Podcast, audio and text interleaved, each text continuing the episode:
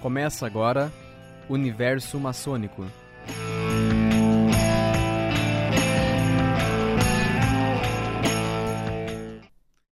Boa tarde, bem-vindos a mais um programa Universo Maçônico, nosso programa sobre fatos sobre a maçonaria. A maçonaria tem diversas origens aceitas ou especulativas de como surgiu. Né? Ah, alguns falam que vieram dos, dos pedreiros, outros que vieram dos templários, alguns mais místicos vêm do Egito, né? tem gente que remonta até Adão e Eva. Nós estamos aqui numa academia, então a gente preza por temas mais acadêmicos, né? origens que podem ser comprovadas. E vai ser bem esse o nosso tema de hoje. Então nós vamos falar um pouco sobre a mais provável das origens da maçonaria. E para isso eu trouxe o professor Jefferson Rigão, que está aqui comigo, já participou conosco outras vezes. Seja, seja bem-vindo, Jefferson. Olá, Álvaro. Olá, né, todos os nossos irmãos, amigos que estão aí nos assistindo. Né, meus cumprimentos e mais uma vez parabenizo vocês pela iniciativa desse programa. É muito bom estar aqui novamente. Legal, obrigado. Você gravou aulas para o curso de maçonologia e o tema que nós vamos abordar hoje é um dos temas que você aborda lá no curso, né? Então você consegue falar para nós com um pouco de propriedade, né? Então, é, esse é um tema interessante. Eu, eu convido a todos a imaginarem o seguinte: imaginem, uma árvore. Tá? Então, nós temos lá a árvore, a, a parte que está acima da terra. Você tem o tronco, você tem os galhos, as flores, os frutos. Então, imagine como essa árvore sendo a maçonaria. Então, o tronco é a instituição que dá suporte a tudo, os galhos, né, ou seriam as obediências, as folhas, as lojas e os frutos, os maçons. Mas o que, que sustenta tudo isso? Da onde que origina tudo isso? É das suas raízes. Então agora vamos imaginar embaixo da terra desta árvore. As raízes são múltiplas, né? Existem inúmeros segmentos, né? inúmeros filamentos ali, aqueles tubérculos da, da raiz. Aí imagine o seguinte: a maçonaria ela tem tantas origens prováveis e possíveis que eu imagino como se fosse essa, essa, essa ramificação embaixo da árvore.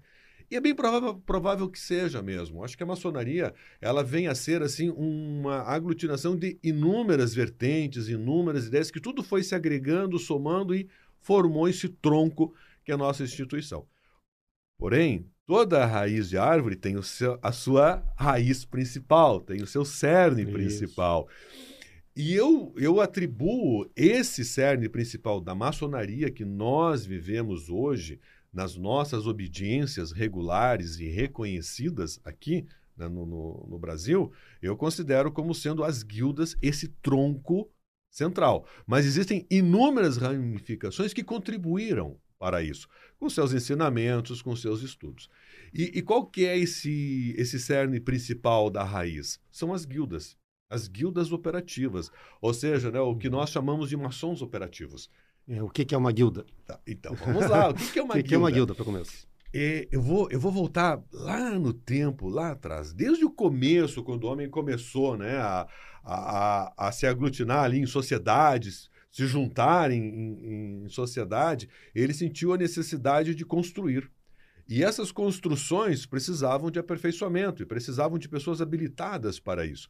As primeiras notícias que nós temos, os primeiros registros que nós temos dessa associação de pessoas para melhorar uma técnica e para se, né, se valorizarem também, cuidarem da qualidade dessa construção, vem lá no tempo da Grécia, nos antigos gregos, os construtores dionisianos.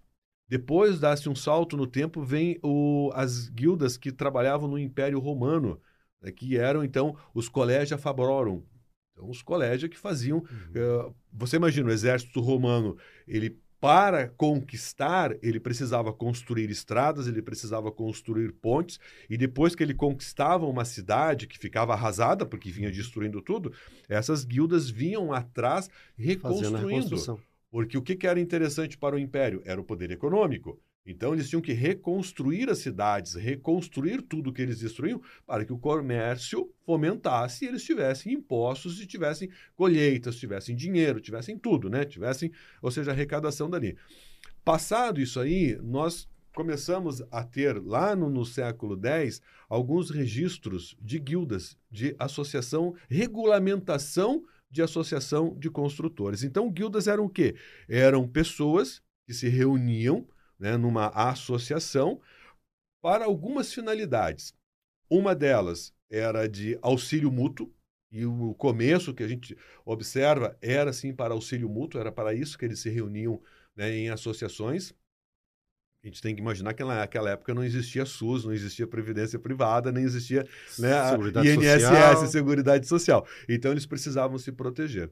E como eram conhecimentos específicos, eles aproveitavam para se aperfeiçoar. Porém, é, eles escolhiam quem entrava para essas associações, quem que poderia vir somar a eles. Não era qualquer um que chegava lá, batia na porta e entrava. Aí eles entravam, faziam esse aperfeiçoamento, faziam esse auxílio mútuo e também eles prezavam pela qualidade do que eles faziam. Então a guilda também era reconhecida pela qualidade do que ela fazia. Só que quando a gente fala em guildas, não, as guildas eram de vários tipos de guildas. Então tinha a guilda dos artesãos, tinha a guilda dos construtores, que eram o, os uhum. maçons, e, e, tinha as guildas dos comerciantes também. Semelhante aos sindicatos. Semelhante cada, aos sindicatos. Tanto cada, sindicato patronal quanto o sindicato de trabalhadores. E cada classe de trabalhador tem o seu sindicato. Exatamente. Okay. Então funcionava mais ou menos assim. E isso foi indo, foi evoluindo, foi evoluindo. O primeiro registro que nós temos a respeito disso remete à época do rei Atelstan, que foi lá de 920 a mais ou menos 940, o, reinaldo de, o reinado dele, que foi quem uniu a Inglaterra, né? quem deu o formato para o que a Inglaterra é hoje. E, e ele, segundo que os documentos que chegaram até nós, é, demonstra que ele teve essa preocupação de organizar uhum. essas associações de trabalhadores. E isso na cidade de York, se não me engano, né? Começou Segundo... por lá também. Né? É, então, tem, tem um livro lá. que o Mackay cita que tinha é. Altestan e o filho dele, o Edwin. Edwin. Isso, isso que, alguns dizem que é lenda. Pois é, uns dizem que é lenda, porque diz que, é o Edwin foi 300 anos antes. Porque dele. é que é o seguinte, tem alguns que falam que o Edwin era um meio-irmão, outros dizem que era um filho dele, então não se sabe o que, que o Edwin O, o Mackay cita ele 300 anos antes é. ainda. E, e, tem um detalhe então... interessante sobre o Atelstan e o Edwin, que é interessante sobre isso. O alguém chegou e fofocou na cabeça do rei, né? Olha o termo, fofocou na cabeça do rei, uhum. que o Edwin havia traído ele, havia feito uma coisa muito ruim. E o rei mandou matar o Edwin. Aí os caras foram atrás do Edwin, pegaram ele, colocaram num barco, foram para o meio de uma lagoa muito grande lá e afogaram ele. Só que nesse, enquanto estavam fazendo isso, o rei ficou comprovado para ele que era tudo mentira, que era tudo fofoca. E o rei mandou imediatamente um mensageiro para que abortasse a, essa, essa pena que ele deu para o Eden. Só quando ele chegou, o Eden não já estava tempo. morto, não deu tempo. Mas são lendas, né? São lendas. São lendas. São lendas. A nossa, a nossa história, digamos assim, é, é recheada de lendas. Mas o interessante é, comentar é que a, as guildas, elas não, não são, digamos assim, uma exclusividade da Inglaterra. As que nós uhum. tomamos como referência são as da Inglaterra. Mas na Europa toda existiam as guildas. Era uma prática comum. Era uma cada, prática comum. Cada país. Né? Lá os Muratori na Itália, os Steinmetzen na Alemanha, o, eu ia dizer os companhonagens na, na França, mas os companhonagens eram um pouco diferentes. Apesar de que a estrutura deles se assemelha muito às guildas inglesas e às, os da Alemanha mas eles tinham uma estrutura diferenciada, porque os Steinmetzen não eram somente a, as guildas de construtores propriamente dito, tinha o, os construtores da madeira, da pedra, tinha os vidraceiros, os artesãos, os cortineiros, quer dizer, não os cortineiros, os tapeceiros, digamos assim. Uhum. Então, é, eles havia, né, toda esse é, é, constantemente na Europa toda havia essas estruturas de associações que faziam então esse cuidado não só de proteção, proteção do trabalho, das técnicas, mas também de proteção de auxílio, né, de saúde, auxílio de assistência às viúvas quando o, o operário né, viesse a, a morrer, mas também essa questão da proteção da qualidade do trabalho. Mas e quem controlava isso? Como é que funcionava? Tinha o chefe da guilda ou isso, tinha o então patrão, vamos, tinha o dono vamos, da guilda. Vamos lá, quem é, vamos lá. Qual era a estrutura organizacional, ah, vamos dizer assim, né, da guilda? A, a, guilda, basicamente, ela tinha os, os aprendizes, haviam lá os aprendizes que trabalhavam. É, geralmente o aprendiz entrava como criança ainda, na faixa de 7, 8 anos. Não tinha trabalho infantil proibido naquela época? É, não, não tinha chegado a lei naquela Não época ainda. ainda, né? Não, não tinha, não tinha. Aí ele ficava, dependendo do, do tipo de trabalho, ele ficava de 7 até 15 anos como aprendiz, dependendo do tipo de guilda. Guilda de vidraceiros. Guilda de vidraceiros era um dos mais longos que havia naquela época, o tempo de aprendizado, era entre 10 e 15 anos É, como tempo. aprendiz. Você finalizando o teu período como aprendiz, aí você poderia galgar o status de companheiro. É, quanto ganhava um aprendiz naquela época? Qual é o salário médio? Tem Era, ideia? era cama, comida e aprendizado. Esse era o salário Esse é o dele. salário. Esse era o salário que ele recebia. Então, ele, ele fazia uma série de juramentos, né, de compromissos com o. Aí, então, vamos lá. Então, era o aprendiz, o companheiro, e tinha o mestre da guilda. O mestre. Era o responsável era o pela responsável obra. por, Pelaquela pela obra. O o- mestre de obra hoje, o- o pedreiro pela guilda. E aí, o aprendiz, então, ele fazia um juramento de nada revelar, ele fazia um juramento de fidelidade. Não era só esses juramentos que ele fazia, ele fazia outros também, porque nós temos que imaginar o seguinte: essas guildas, elas foram evoluindo de maneira tal que elas eram muito ligadas à igreja. A igreja, depois que passou a ser a religião oficial do Império Romano, e mesmo depois da dissolução do Império Romano, a igreja ela começou a tomar assim um vulto muito grande na Europa. Nós temos que imaginar com a cabeça daquela época. Então, naca- naquela época, os reis, eles faziam tudo consultando o bispo, o cardeal, o papa, eh, era tudo muito ligado à igreja. E os maiores demandantes de construções naquela época era a igreja.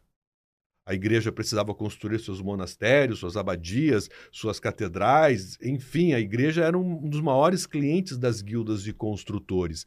No começo, tem-se o registro que os próprios monges eram os construtores.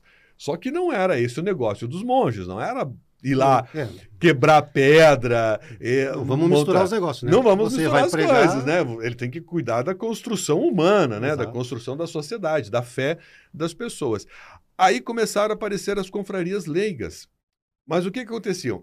Eles estavam lá construídos. Nós temos que lembrar que naquela época não levava-se dois, cinco, dez anos para construir uma grande catedral.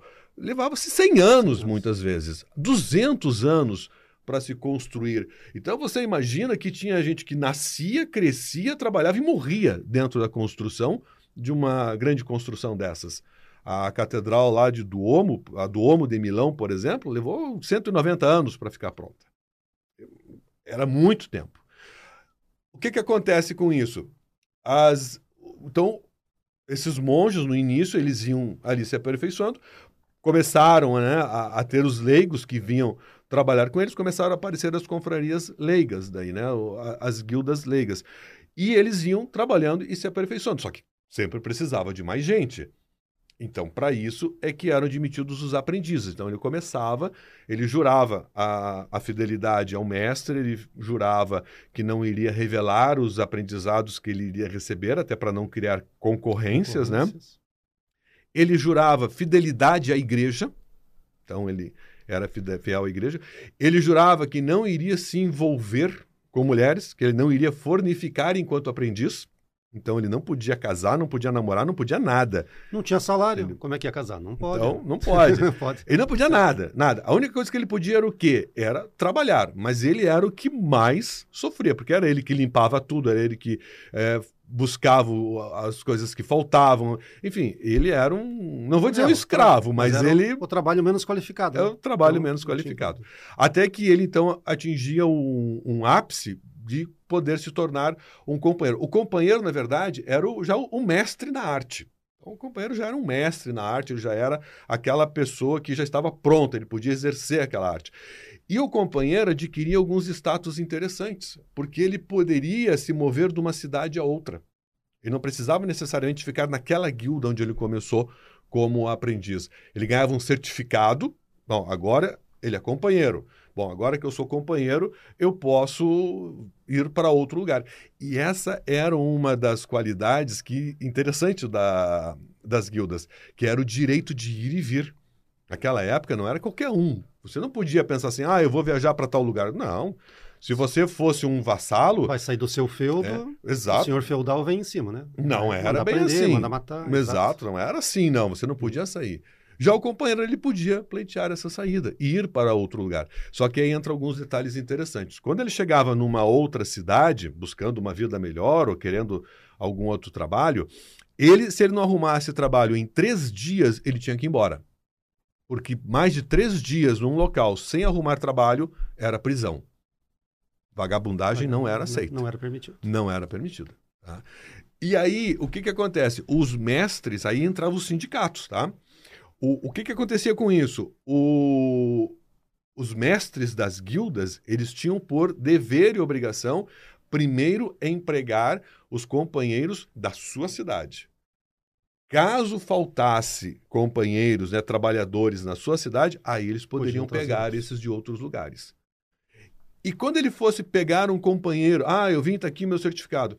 Tá, mas vamos ver se você é companheiro mesmo. Vem cá num cantinho separado aqui qual que é a palavra de companheiro para trabalhar numa guilda? Já existia isso, então? Já existia, existia. Já existia. Não era só a habilidade de trabalhar. Não, não era só habilidade, não. Ele precisava comprovar que ele havia passado pelo processo né, de aprendizagem e havia passado pela iniciação, né, a, a elevação ou a passagem de aprendiz para companheiro. Se não me engano, tem um filme do Robin Hood bem antigo, que mostra, que mostra isso. Que né? mostra Na isso, verdade, exatamente. ele só mostra ele dando as palavras É. de um maçom para ele, para ele se tornar um maçom. Exatamente. ele poder ir em qualquer... E o, o personagem do filme ainda fala, agora você pode ir em qualquer lugar que todo mundo vai te reconhecer como um maçom.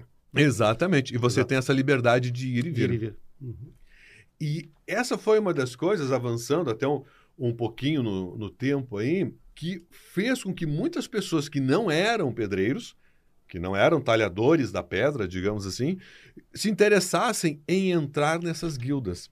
Porque as guildas, ela, elas tinham, assim, um, umas eh, benesses muito interessantes. Elas tinham a, a, assim, a liberdade de reunião. Você imagina, numa monarquia daquela época, você ter liberdade de reunião. Qualquer outro que fizesse reuniões, opa, estão tramando contra o rei estão tramando um golpe. Não era proibido, na maioria dos lugares né, do- do- dos reinados era proibido. A gente tem que imaginar que os, ah, naquela época os reinados não tinham configuração de países como nós temos hoje. Então nós tínhamos vários, Vários reinados, reinos. vários. A Itália, por exemplo, a Itália era uma colcha de retalho de reinados. A própria Inglaterra era assim também, uma colcha de retalho com vários eh, reinados. O que, que acontece com isso? Então, essas guildas, elas tinham o poder de reunião, né? elas tinham o direito de reunião, elas tinham o direito de ir e vir e tinham isenção de muitos impostos.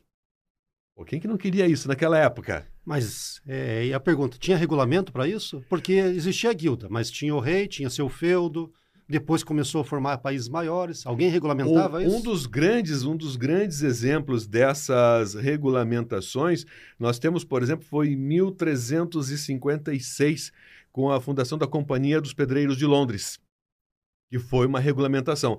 Estava muito bagunçado o negócio, justamente isso aí que você falou, né? Mas como que é isso, como que funciona, como que regula, como que não regula isso, aquilo. Aí, na época, o prefeito de Londres, não, peraí, vamos, vamos regularizar isso aqui. Aí chamou né, o- os mestres de várias guildas, tanto de construtores da pedra como de construtores da madeira, 12 de cada um, se eu não me engano, agora, o, o número que ele chamou, e vamos escrever as regras. E o mais interessante, essa companhia dos pedreiros de Londres existe até hoje. Se você procurar no, no Google ali, né? Dá um Google aí. Quase. Companhia de Pedreiros, né, de maçom, pedreiros ou maçons de Londres. Você vai encontrar o site deles. E lá no site deles, você vai encontrar algumas coisas interessantes. Primeiro, toda uma questão de regulamentação, né, de, de construção. E eles fazem questão de dizer que eles foram fundados em 1356, mas eles não têm nada a ver com a maçonaria especulativa. Eles Uhum. continuam sendo maçonaria operativa. operativa. Legal. O que, que carece para nós, o, o Álvaro? Carece para nós documentação. Isso que nos carece. Então, nós trabalhamos com os documentos que nós conseguimos encontrar, aqueles documentos que nós encontramos. esse da Companhia dos Maçons de Londres eh, está bem documentado, uh, e nós observamos que eles, nós não somos herdeiros deles, nós simplesmente nós pegamos muito da simbologia dos trabalhos deles para nós. Ah, mas então nós não temos nada que ver com os operativos? Não, nós temos sim, porque muitas lojas começaram então a entrar pessoas que não não, não eram, não eram trabalhadores, que não eram pedreiros, começaram a entrar nobres, aristocratas. É que houve um declínio também das construções uma época, né? sim, né? Pós-peste negra. Sim, o, então... o que, que acontece com isso? Começou a entrar muita gente que não tinha nada a ver com a coisa, mas por que, que eles começaram a entrar? Por que, que as guildas começaram a aceitar essas pessoas que não eram construtores? Por causa disso, começou a declinar. A igreja deixou de ser um grande cliente, a igreja parou de fazer as construções todas que fazia, até porque já tinha construído um monte. Né? Parou essas construções. A, a, a, própria reforma protestante né, dividiu a igreja, dividiu muito isso tudo aí. A questão da.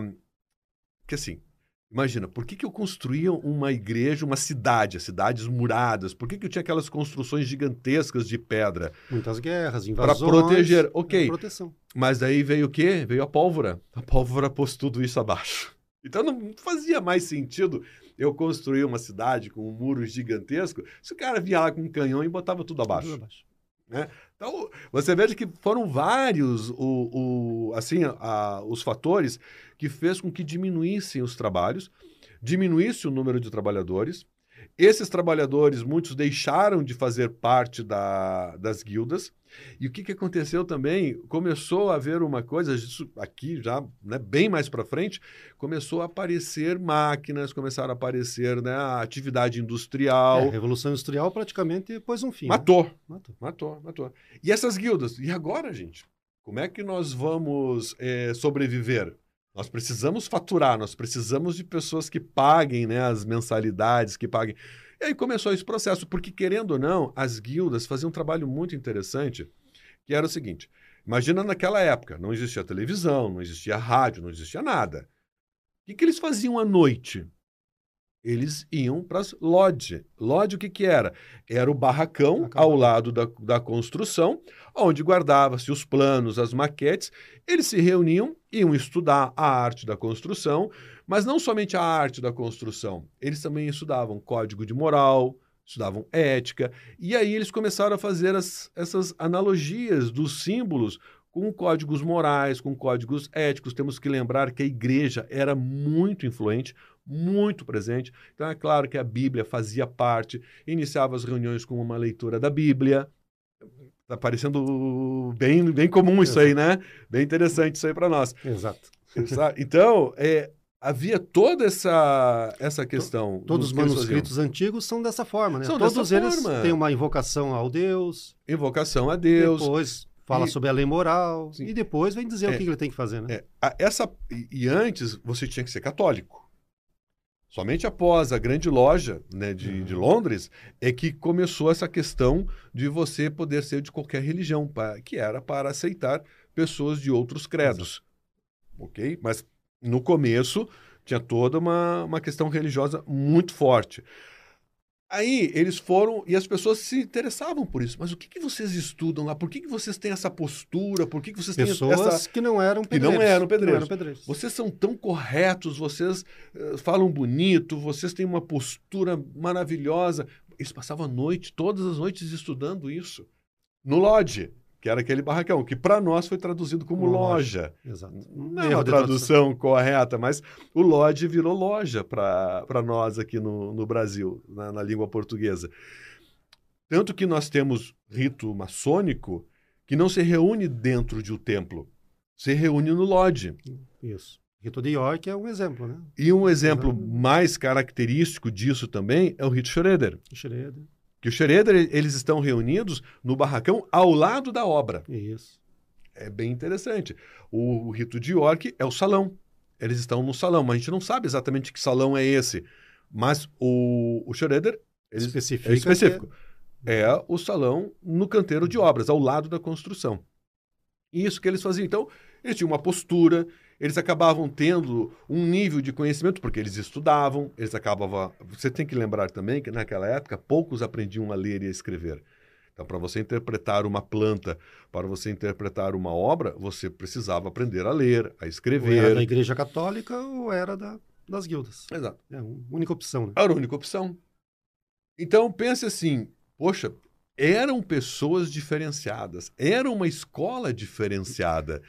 Quem que não queria ter o seu filho como aprendiz lá, porque iria ter uma profissão, iria aprender um ofício, iria ter uma garantia, ou, ou seja, eram todas vantagens. E aí traz a atenção de quem não é e começa a ver a mescla. Isso É, foi a partir de quando, mais ou menos? que Nosso, o primeiro mescla? registro que nós temos é de 1600.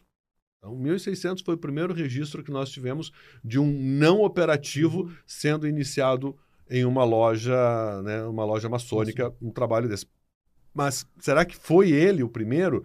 Nós temos que lembrar São- que em 1290 nós temos a Carta de Bolonha, Sim. que era um tratado a respeito da regulamentação dos pedreiros e dos, dos trabalhadores da pedra e dos trabalhadores da madeira.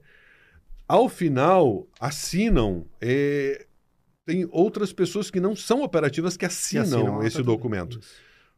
Ah, mas tá lá, tem escrivão, tem religiosos e tem. Não lembro agora, me foge a memória agora. O que, que acontece com isso? Opa, então quer dizer que não eram somente trabalhadores da pedra que participavam Da disso, reunião. tinha mais gente que É, participava. o problema é que a gente carece muito de fontes reais, né? Nós não temos tem. essas fontes. Exato. Então, Aí o que, que acontece? Para nós que gostamos de estudar história, é bacana conhecer as lendas? Claro que é bacana, é, é- é bonito de conhecer lendas, mas é a mesma coisa que ler um livro da Alice no País das é Maravilhas. que, é que nós temos que pensar que muitas lendas eram escritas no começo justamente para atrair as pessoas. Para atrair Pra as atrair, pessoas pra e para justificar certas coisas que eles não conseguiam explicar. Exato. Para isso que por isso que surgem as lendas. Exato. para você explicar coisas que você não tem como fundamentar. E, e o que, que acontece? Nós precisamos nos basear em fatos. E esses fatos que nós buscamos são os documentos. E os documentos são escassos. São E o- muito E o escassos. primeiro registro que existe mesmo é 1600 apenas. Pode ser que tenha 1600. tido antes, como você falou. Pode ser. É a mesma coisa. Ah, a maçonaria eh, especulativa, ela começou em 1717 ou 1721, que uns que... né, Isso. Tem essa- Tem essa briga. Essa briga aí da data, eh, ela nasceu quando ela foi gerida ou quando foi parida? tem... essa questão É, aí. porque também não temos uma ata de 1717 Não temos, isso. não Aham. temos. Na ata de 21 é que é mencionado Mas, o ano de 1717. Só que daí eu vou fazer um paralelo com quem acha que o homem não foi à Lua. né? Ah, o, o americano não foi à Lua em 1969. Só que os russos, por que, que os russos não falaram então? Ah, eles não foram na Lua. Porque os russos já estavam em órbita, eles também saberiam se o americano não tivesse ido. Eles des- Então, desmentiriam. Eles mentiriam. desmentiriam. Então, a mesma coisa de 1717, a gente pode utilizar a loja dos antigos, que surgiu depois. Por que, que o Lauro Sidermonte, na época, não falou assim, não, não foi naquele ano, Não, não, foi bem naquele ano, não. Foi depois. Exatamente, então- exatamente. É isso. Só porque a gente não tem um documento oficial, às vezes, não quer dizer que não esteja correto. Mas o que, que acontece com isso? Então, em 1717, já existiam inúmeras lojas. Existiam várias lojas. Mas três resolveram botar ordem. Uhum. Resolveram, não, vamos organizar isso aqui, vamos né, dar algumas diretrizes para que nós tenhamos uma, uma coisa mais organizada. O inglês ele tem muito essa questão da organização. Ah, mas na época eles se reuniam para comer e beber. Ok, mas era um beber e comer organizado. Organizado. Essa que é a questão. Não é que nem, por exemplo, né, não, não, Ah. não quero falar mal do francês, mas o francês começou a proliferar, proliferar grau à torta direito. Certo? Quando a, a maçonaria, essa maçonaria especulativa chegou lá, eles gostaram tanto da, da coisa que começaram, aí que começou a vir os ritos de altos graus. Mas aí já é outro papo. Voltando para as guildas. Houve essa evolução das guildas, então nós tínhamos lá os aprendizes, os companheiros, o mestre da, da guilda, e nós tínhamos também um, não vou dizer grão-mestre, mas o que eu encontrei nos livros era chamado de jurado. Jurado o que, que era? Os mestres se reuniam e elegiam um representante deles, que era um representante para tratar diretamente com a nobreza. Uhum. Perfeito. os assuntos e fiscalizar as guildas, fiscalizar se elas estavam seguindo a qualidade, se elas estavam seguindo as normas, se elas estavam seguindo as leis. Até porque uma obra gigante como uma catedral não era um mestre apenas. Não era Eram um mestre. mestres para Eram cada vários, setor. exatamente, Para cada, eram- parte da construção. Eram várias guildas trabalhando ali. Exato. E aí, o- e, e o jurado, ele abran- tinha uma abrangência, né, muitas vezes até regional, no sentido, então, ah, mas aí, vocês estão produzindo um produto de qualidade ou não? E, e outro detalhe interessante, que também era muito fiscalizado. Uma guilda não podia fazer o que outra guilda fazia. Por exemplo, as guildas de. Pegar ah, um exemplo bom para isso são os alfaiates e os reformadores de roupa. As guildas de alfaiates não podiam reformar roupas, eles só podiam fazer roupas novas. As guildas de reformadores de roupas não Hum. podiam fazer roupas novas, somente reformar. Olha o ponto que eles chegavam. né? Cada um no seu cantinho. Não, Cada um no seu cantinho, não- cada um não no se seu aqui. trabalho. Isso. Não, não, não faça o que eu faço, não venha mexer no meu negócio aqui. Havia esse nível de especialização. E havia, então, o- lá os que controlavam isso, havia o- o- os que cuidavam para que não houvesse problemas de qualidade, às vezes também para dissolver algumas questões, alguns embrólios entre uma guilda e outra, alguém estava se metendo no, no lugar do outro, e havia isso aí. Só que eh, é interessante, quando nós começamos a estudar, a pesquisar, isso aí acabou sendo um cargo muito cobiçado. Porque o jurado ele podia chegar numa guilda, digamos que o mestre daquela guilda fosse um desafeto dele. Ele podia alegar qualquer coisa falha, confiscava aquela produção, confiscava aquele trabalho. E colocava quem ele quisesse na. Sim. fazer. E, o, e por exemplo, se fosse uma guilda de alfaiates, por exemplo, né? porque agora estamos falando de guildas de um modo geral, né? Poderia confiscar todas as roupas que ele havia produzido por algum motivo ou outro, confiscava as roupas, e o jurado tinha o direito de vender esse confisco. Então a gente agora precisamos de uma figura para controlar o jurado. Olha, é, é- é muito, Então, é muito interessante é que- todas essas histórias que acontecem aí. viu? É que quando a gente trata de ser humano, pode ocorrer esses problemas. Né? Então sempre vai ter que ter alguém para fiscalizar. Um detalhe interessante. É, vou comentar sobre um ponto bastante sensível, bastante sensível em relação a guildas. Hoje, nós maçons, nós pertencemos a uma maçonaria organizada, uma maçonaria regulamentada, onde são iniciados somente homens. Mas naquela época há registro de mulheres nas guildas. Há esse registro. Tanto que a maçonaria feminina é muito antiga também. Começou também, ela se organizou lá na Inglaterra, no século XIX, então ela, ela também é bem antiga. O que, que acontece com isso? Por exemplo, quando foi feito a Catedral de Estrasburgo, foi uma grande empreitada, durou muito tempo aquela empreitada. Foram chamadas várias guildas para trabalhar lá. O, e lá, então, eram os, o- não eram os maçons, eram os Steinmetzen. Que aí nós temos aquele pedreiro que tira a pedra lá da pedreira, ele já traz mais ou menos recortada. O- os aprendizes iam, então, trabalhar, ca- aparar as arestas daquela pedra, mas o Steinmetzen, que era o, o operário de cantaria, digamos assim, ele que dava o refinamento, ele que dava aquele brilho na pedra, tanto que quando ele deixava ela perfeita, prontinha para colocar na, na, na parede ou para colocar no muro, seja o que fosse lá, ele até colocava a marca dele. Fui eu coloquei essa pedra, fui eu que fiz essa pedra aqui. Então nós temos algumas etapas aí, né? Os Rogue Masons, né? Então eram os maçons Esse- sem a, sem a palavra, digamos assim. E esses eh, e lá na, na, na- na- na construção de Estrasburgo, que o documento que chegou para nós ele é de 1275, né? fala inclusive da mestre Sabine, que era uma mulher e que era uma exímia artista. Quando você vê uma catedral, quando você vê uma grande obra dessas, você vai para a Europa e observa, você vê que há detalhes bem trabalhados, tanto nas pedras quanto nas portas de Você madeiras. está dizendo que é coisa de mulher, que foi mulher que fez, não foi homem que fez. Então. Não, pode ter sido homem, mas também teve trabalho de mulher, isso que eu quero Que dizer. a mulher fez mais bonitinho, Não, deixou mais bem acabado. Eu não sei Isso- quem fazia melhor, quem fazia mais acabado, mas que tinha Não, mulher mas que tinha- trabalhando, isso, tinha. Isso, nós temos registro. sim. Entendeu? Então, Inclusive, vamos fazer dois apartes, né? Quando você falou de que o maçom colocava sua marca na pedra, é um dos graus que nós temos filosóficos, é o mestre da marca. o mestre da marca, onde você história. remete A a essa- história de você colocar a marca. A marca. Inclusive, né, como mestre da marca, você cria sua marca. Então, Exato. é por isso que o nome já fala, né? O mestre da marca. exato. Então é, é- é muito interessante isso aí. Ah, há uma curiosidade, na, naquela época, o- alguns registros que chegam para nós, quando havia um grupo de trabalhadores, né, de maçons ali conversando sobre alguma coisa, sobre a obra, coisa e tal, e quando viam um desses pedreiros, que era um pedreiro sem a palavra, aquele que trazia a pedra da pedreira, que tirava a pedra lá da pedreira e coisa e tal, eles falavam, né, ó, será que chove?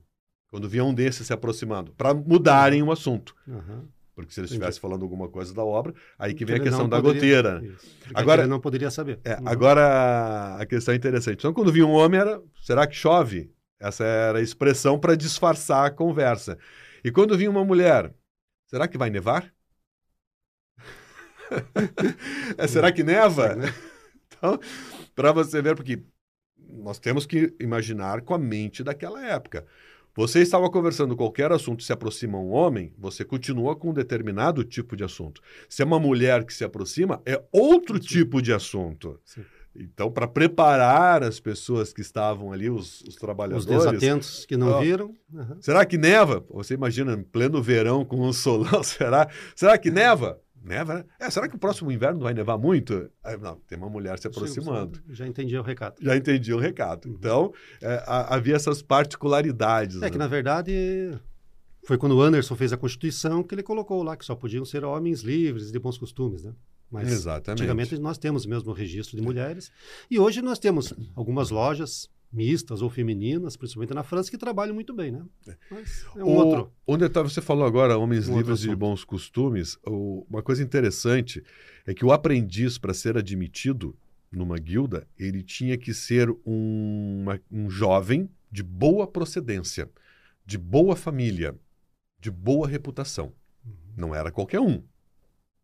Então, esse era um aspecto que nós temos, foi evoluindo, e hoje, para admitirmos um, o como é que é o, são dois princípios básicos. Primeiro, crer no ser supremo e ser livre Sim, e de bons costumes. Vamos colocar um terceiro? Ser homem. Então, ser homem, crente em Deus, né, ou num ser supremo, Ser Supremo, um ser supremo, e livre de bons costumes. que daí nós podemos admitir de qualquer religião que acredite num ser supremo, acredite num Deus. Acredita num Deus, acredita Exato. num ser Não tem supremo. problema nenhum. Não tem Inclusive, problema foi um nenhum. dos problemas que nós tivemos com a Igreja Católica depois, né? Porque eles não queriam que admitisse isso, né? Mas- Exatamente. Eles queriam. Primeiro, eles queriam saber tudo o que acontecesse dentro da reunião. Eles queriam ter direito de entrar e sair das reuniões. Exato. E segundo, que fossem só católicos. Só católicos. Então, aí, Depois claro, teve outros problemas, teve a unificação da Itália também, que a maçonaria trabalhou bastante, mas esse é outro tema, né? Outro. outro. Falar isso sobre isso a dá um. Católica e... Isso já dá um tema aí para outro bate-papo. Exato. Nós tivemos uma conversa um tempo atrás sobre a questão religiosa no Brasil, que foi um reflexo de tudo isso que veio se acumulando e acontecendo lá na Europa e veio refletir aqui no Brasil. Exatamente. Então, Então, vamos fechar aqui. E essa, e essa transição que a gente acabou abortando, né? A transição da operativa para a especulativa. Então, existiam as guildas, somente pedreiros, ou há um declínio das construções. E, poxa, eu sou pedreiro, você é um nobre. Eu falei, ô Jefferson, você não quer vir participar comigo aqui? Jefferson, pô, deve ser um troço interessante, porque estão discutindo lá dentro, vou. E, é- e começou a haver essa troca E mútua. aí né? começa, né? O- os especulativos, digamos assim, trouxeram uma estabilidade financeira, trouxeram uma, um enriquecimento em vários sentidos, de nobreza, de aristocracia para as guildas, e em troca eles tiveram essas benesses que as guildas tinham e também essa questão dos ensinamentos que eles vinham há séculos acumulando e evoluindo dentro dos estudos das guildas. Ou seja, foi uma troca interessante para os dois lados. Exato. E depois deixou de ser uma guilda de construção para ser uma guilda, vamos dizer assim, uma guilda filosófica. Uma guilda filosófica. usando aqueles instrumentos para fazer filosofia Fazer e aprender. filosofia e, e você ter um código moral, um código Evoluir como ser humano. Construir o ser humano e não mais construir catedrais. É, é o que nós temos no nosso símbolo, né? O esquadro e o compasso, compasso, né? Lembrar que eu tenho que ser reto nas minhas atitudes e colocar limites nas minhas ações. Exatamente. Essa é a simbologia que nós trouxemos lá das guildas. Perfeito. Exatamente. Então acho que aí a gente fecha essa transição, mostramos um pouco da história das guildas, como você disse, a a raiz principal, talvez, da maçonaria hoje. Eu considero como a raiz principal da maçonaria. Como você tem- falou no início, Tem divagações para vários outros Inúmeras, estudos, mas inúmeras. Eu tenho uma palestra que eu montei, Álvaro, um tempo atrás, que eu fiz uma linha do tempo paralelo. É que uma das muitas eh, origens dadas para a maçonaria seriam os templários. Eu montei uma linha paralela Uhum. entre a evolução das guildas e a evolução dos templários, e ver para ver aonde que eles se encontravam. não tem. Não encontrei. Duas- são linhas paralelas. Não São linhas encontram. paralelas. Não se encontram. Não se encontram. No infinito se encontra, mas eu não cheguei no É, infinito o- ainda. O problema dos templários remete lá ao discurso de Rancey, né? toda aquela Sim, história. para atrair, Para né? atrair para os nobres, Na- porque ele queria ser um nobre. Exato. Aí tem toda, Toda uma, uma história, história. por trás Exato. disso. Dos cruzados e por aí vai. Então, para os nossos ouvintes, a mais fidedigna mesmo, que nós temos mais registros, que veio, veio das guildas. das mesmo. guildas, porque nós importamos, nós é, absorvemos toda a simbologia deles, Exato. toda a analogia que eles E faziam. temos registros dessa E transição. temos registros Né? disso aí, dessa transição. Um especulativo Exatamente. registrado numa guilda. Até se tornar nas lojas, que- no trabalho maçônico que nós temos hoje. Exatamente. Então, acho que por aqui a gente fecha, então. Acho que dá para concluir Muito- assim, né? Você é que manda, hein? Não, tá bom, tá bom, acho que tá bom. Porque daí a gente, a gente consegue sair lá da guilda, mostrar o que era, como funcionavam e realmente como ela sendo o pivô central da maçonaria essa virada hoje, de e chave. como aí. virou. Exatamente. Então tá bom. Muito obrigado, Jefferson, pela, pelo bate-papo de hoje, pelo sua, seu conhecimento, que você sempre está pesquisando e trazendo histórias para nós aqui. Valeu, muito obrigado. Espero poder contar com você outras outras palestras que você tem preparado por aí para trazer para nossa rádio também. Obrigado. Muito obrigado. obrigado. a você, Álvaro. Obrigado a todos vocês que assistem o programa. E é um prazer, uma satisfação estar aqui sempre com vocês. Ok? Um abraço a todos. Até nosso próximo programa. Universo maçônico.